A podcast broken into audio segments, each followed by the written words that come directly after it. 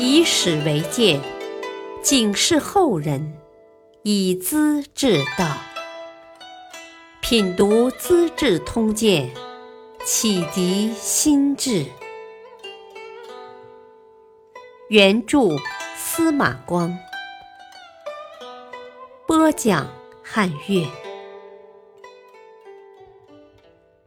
立丈马吃三品料，我劝鹰隼莫相猜。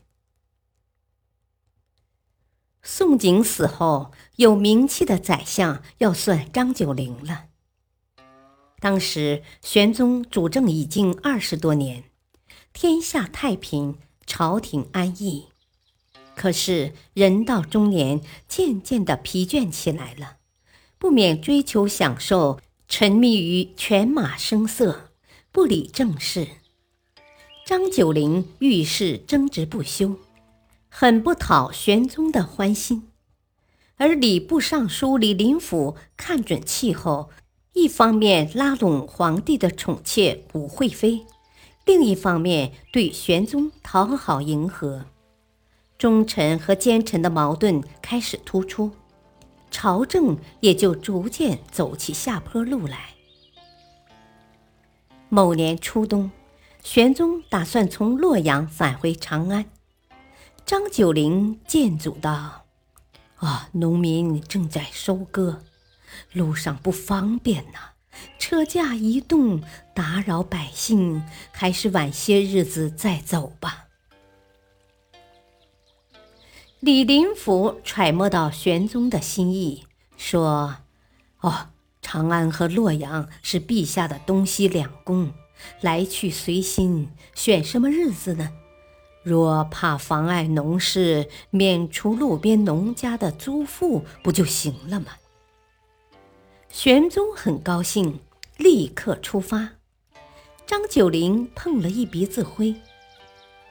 朔方节度使牛仙客颇有办事能力，玄宗想要让他担任尚书，可张九龄说他出身下层，文化涵养不高，缺乏威信。李林甫又投合皇帝的心思，说：“啊，仙客是宰相之才，当个尚书当然不在话下了。张丞相是个书呆子，哪里识得大体呀？”玄宗很赞成，要赐给牛仙客官爵，张九龄却坚持不给。皇帝脸色陡变。你嫌仙客出身寒微，请问你的门第族望又如何呢？张九龄很冷静。哦，我家住在韶州，是岭外蛮荒之地，孤贫寒酸的农家子弟呀，不比牛仙客生长在中华长安，早沐风教。但是我多年在朝廷做事，出入台阁，主持政事很久了。仙客却长期在河西担任地方官吏，眼界狭小，不识经典。一旦突然大用，不知威望不够，怕也应付不了局面呐。玄宗拿不定主意。李林甫又在玄宗身后嘀咕：“哎呀，只要有才有实，何必定要六经和文章呢？天子用人，看准就用，硬讲那么多条件干嘛呀？”玄宗听得入耳，立即赐予牛仙客陕西县公的爵位，食邑三百户。这一局。张九龄又输了。玄宗听信武惠妃的谗言，想废太子，张九龄极力反对。李林甫在背后对得宠的太监说：“啊，废立太子是天子的家事，何须外人干涉呢？”张九龄不知天高地厚，管得也太宽了吧。武惠妃叫奴仆牛贵儿转告张九龄：“有废必有兴，请张相公顺手帮一把，让寿王当太子，保管你的宰相当得长啊！”张九龄把这话报告皇帝，才引起警惕。因此，直到九龄被罢免宰相之前，太子始终没有动。李林甫经常重伤张九龄。说他对朝廷不满。夏天，玄宗给大臣们各送白折扇一把，表示关心。张九龄趁机写了一篇赋献给皇帝，表白内心的想法，同时给李林甫送去一首诗：“海燕何微渺，城春亦暂来。”岂知你子见，只见玉堂开，绣户十双入，华轩日几回。无心与物竞，应损莫相猜。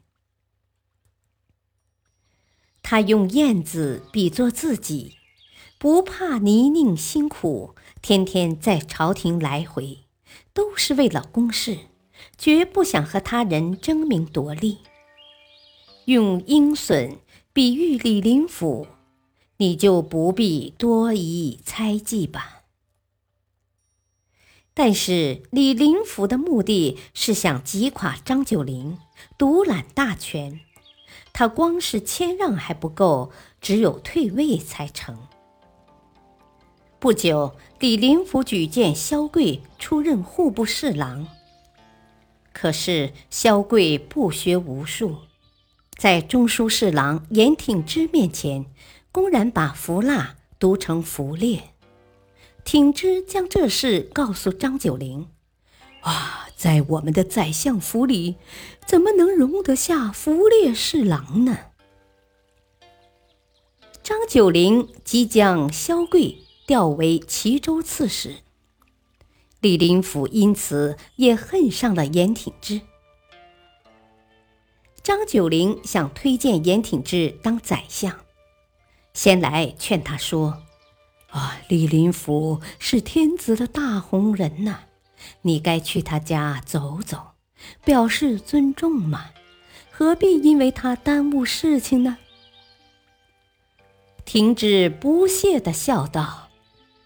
呵呵，亏你说得出这种脏话，不怕污了我的耳朵？